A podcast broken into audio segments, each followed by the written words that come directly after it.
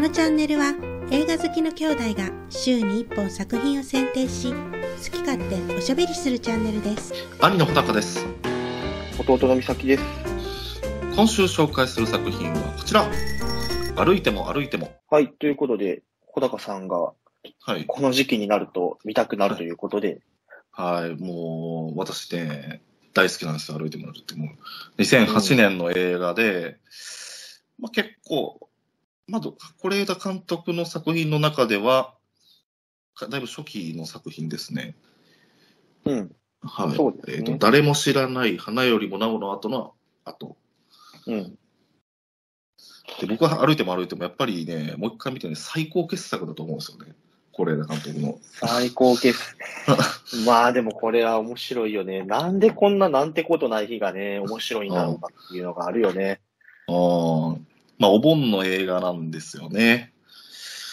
そうでね、まあ、その、是枝監督って結構、まあ、その誰も知らないとかうん、で見ると、あんまり、その、有名な役者を集めて、映画を、まああんまり今までやってなくて誰も知らないと。まあ、ユウとかは、さんとか出てたんですけど、うん、誰も知らないもん結構子供ばっかりで、ほぼ素人みたいな。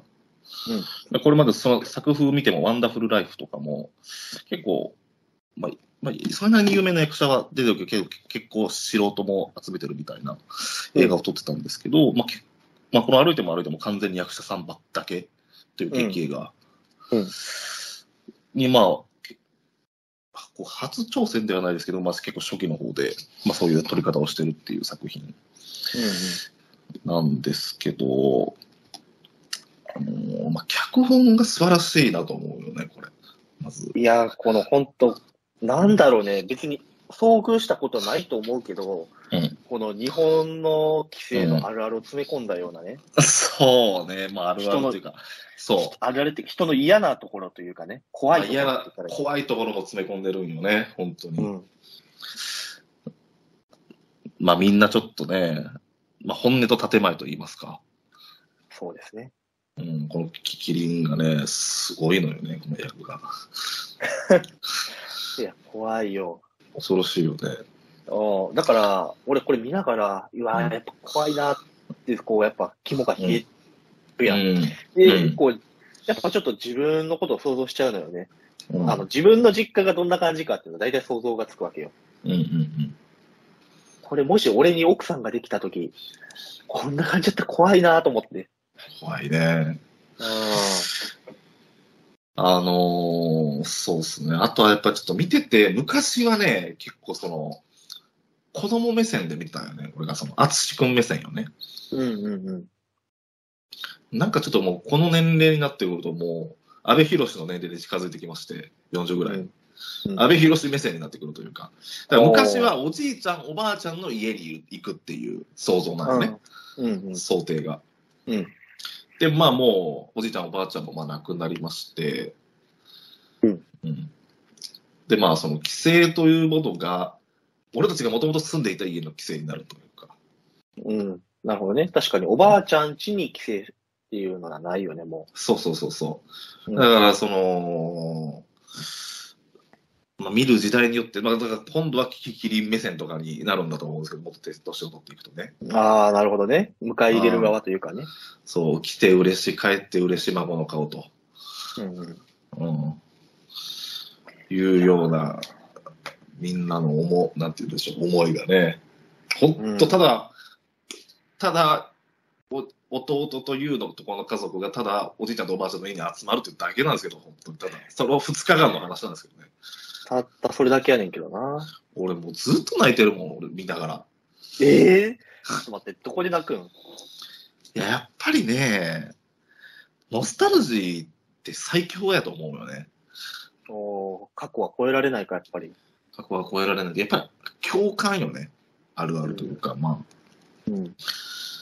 なんかその、やっぱり、おじいちゃん、おばあちゃん思い出すよね、これ見ると。ノスタルジーだし、あとやっぱりその、キキキリンの、がやっぱりそのお兄さんを亡くしてしまったこの悲しみうん。っていうことにも泣いてしまうし、あとはもうその原田義雄いるおじいちゃんうん。が最初ね、もうあの、歩道、歩道橋というかさ、まあ、歩道橋があるんですよね、あの、最初に。うん。歩道橋、最初のカットで、歩道橋渡る、渡るんかなと、まあ、散歩してるんやけど、うん。渡らんのよね。渡らないね。渡らない。まあ、足悪くしてんのよね。うん。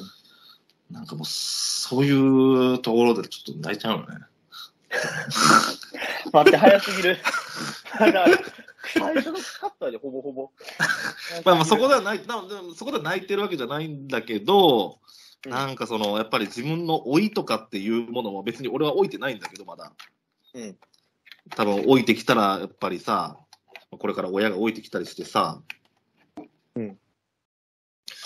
ああ、そういうふうになっていくんかなとかっていうふうに想像すると、もうね、まあね。泣け、そういうところやと思うんだな。なるほどね。いや、まあ確かに、うんそうね。まあ今怖いって言ったけど、その、うん別にその怖い部分だけが詰まってるんかっていうと別にそういうわけじゃなくて、もう多分誰しもが感じるようなことやと思うねんな、これって。うん、これみんなが、なんていうか、懐かしくなると思う。うん。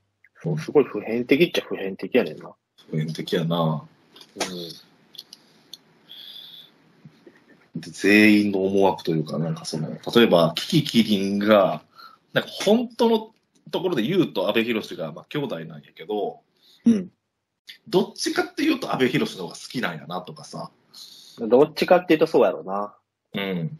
うん。で、阿部寛は多分、お兄ちゃんの方が好きやったんやろうなと思ってんのよね。お父さんもお母さんも、まあ、いわゆるキキキリンと原田義雄もね。うん。と思ってるんよね。でも、まあなんていうんやろう。まあ自分のこともちょっと、まあ、愛してくれてるなっていうのを感じて、まあ、感じるような気がするんよね。この2日間でちょっと変わるというか。うん。ちょっとすれ違う。うん昔からこうちょっとすれ違うよな、みたいな感じが。うん、うん。すれ違うんだけど、あーすごくやっぱり私、俺のことを愛してくれてるなっていうのを阿部寛も感じるし、で、この、連れ子の淳をね、うん。淳君は最初、まあ、うさぎが亡くな、死んでもなんか、まあ別に悲しくないと。うん。お父さんが死んでも悲しくなかったと。うん。なんだけど、その、キキキリンが、の、その亡くなった人に対するの、亡くなって10年とか15年経つのに、ああいうような悲しみっていうのを目の当たりにして、なんかちょっとやっぱり悲しくって、将来なりたいものが、まあ、ピアノの調律師、お父さんの仕事だったピアノの調律師で2番目はお医者さんっていうんだからもうね、うんそれうんちょっと変わっていくんだけどちょっと感動しちゃう。そうね。うん、完璧だと思う。完璧な脚本。完璧な脚本。そうやな。やっぱ切れ味が鋭いよ。鋭いね。うん。やっぱ料理のシーンとか見てても、あ、そういえばやっぱ、それは舞妓さんちのまかないさん美味しそうに撮れるよなと思ったもんな。うん、そう、ね。この時からすごいもんね。うん。で、なんかその、キキキリンの役の執念深さね。なんかあのさ、いや、あのさ、うん。執念深さ。ああ、うんその、もう呼ぶのやめろっていうシーンがあるやん、阿部寛うんが。うんうん。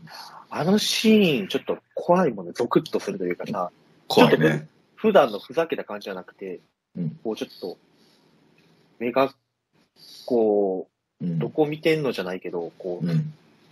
ちょっとトーンが下がって、うん。え、なんでみたいな。うん。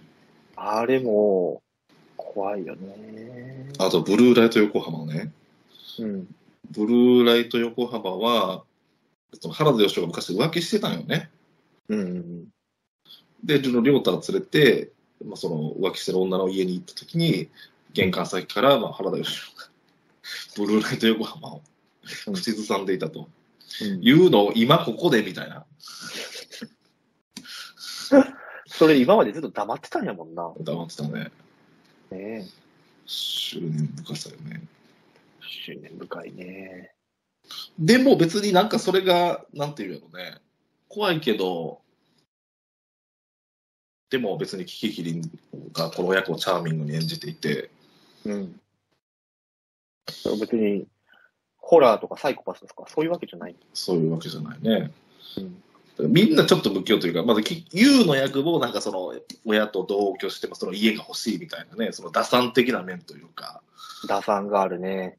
うん。で、まあやっぱり最後、次は帰るときにね、次は正月だなって親は言うんだけど、うん、次、正月はもういいだろうって言って。そうそうそう。で、次、盆休み。盆休みでいいだろうって言って、本当に盆休み帰ってくるのかどうかも怪しいしになるんですね。怪しいね。とか言ってるともう3年後ぐらいに亡くなっちゃった、ね、そう、3年後に亡くなっちゃったとね。うん、で、サッカーには行けず、母も車に乗せられなかったと言って、墓参りに車で来てるとね。うん、成長感じるな。うん、成長というかね、うん、で、ちょっと間に合わないっていう。あれ見てやっぱりちょっとなんかね、おじいちゃんとおばあちゃんに会いたいなって俺、思って、なんか、うん、なんかちょっと人生観が変わったよね。なんかちょっと、会っとかないとな、みたいな。親孝行しとかないとな、みたいな。おじいちゃん、おじおばあちゃんに孝行しとかないとって思うもんね。だから素晴らしいなと思うよ。うん。そうね。うん。いや、あの、あと、キキリンがさ、あの、子供をどうするの？って聞いてる。そうね、中塚よりね。うん。そう。うん、あれも怖いね。怖いね。うん、中塚よりが、まあちょっとどうしようかなみたいな、と思ってます。うん、うん、まあまあ、でもまあ、やっぱ作らない方がいいかもね、みたいな。そうそうそんなこと言わんといてよと。そんなこと言うと思ってさ、作れっていうのも嫌やけど、作らん方がいいっていうのもっと嫌やわと思った。あれはひどいな。あれはひどい。ほんまに固まってたもんな。うん。でも、夏川優衣の役がまた大人で可愛いよね。大人で可愛い。夏川優衣最高よ。最高夏川優衣って可愛いな、ほんまに。可愛い。この役めちゃくちゃ可愛い。ああ。本当に。素晴らしいよ。結構笑えるしね、松、真上宏の役もこういう役をやらしたらね。うまいね。ああ。ちょっと情けない中年男を演じさせた。すごいかっこいいのに。ちょっとちっちゃい。ちっちゃくてね。情けない。そうそうそう。うん。ね。いいんですよね。うん。子供が生き生きしてるしね。子供は生き生きしてるね。うん。で、優の旦那の高橋和也の役もなんか絶妙にちょっとデリカシーがないよね。デリカシーがない。いるよなと思うけど。大人ならもうちょっと落ち着いてくれって思うけど。そうそうそう、写真撮影の時にね、あの原田義雄の役におじいちゃん、おじいちゃんって、こっちに、もうちょっと左、左って、いや、あかんやろ、みたいな。あかんな。見てて思うもん。うん、そら、キキキリも嫌になるよと思うもん。今更他人と暮らすのもね。そら、あの役は嫌やわ。あの役は嫌やな。うん。説得力がすごいんよね。うん。いやー、すごいよ。これはもう、だからもう完璧やと思う。完璧やな。ああ、完璧な日本映画です。最高傑作やと思う。最高傑作。みんなだからお盆の時期にちょっとこれを見てもらってね。うん、ああ、そうそうそう。本当にね、みんなおすすめですよ。これだ作品って最高傑作これやから。うん、大体見てるけど。そして父になるとこも大好きやけど、うん、これは本当にね、面白い。毎年見たくなるのよね。なんかね、なん毎年見ても楽しめるのよね、これ、本当に。あ毎年見てるってすごいわ、本当に。うんうん、多分7回ぐらい見てる、これ。7回、8回ぐらい。すごいなこのチャンネルでは、毎週末動画を更新しますので、ぜひチャンネル登録をお願いします。では、また来週お会いしましょう。ありがとうございました。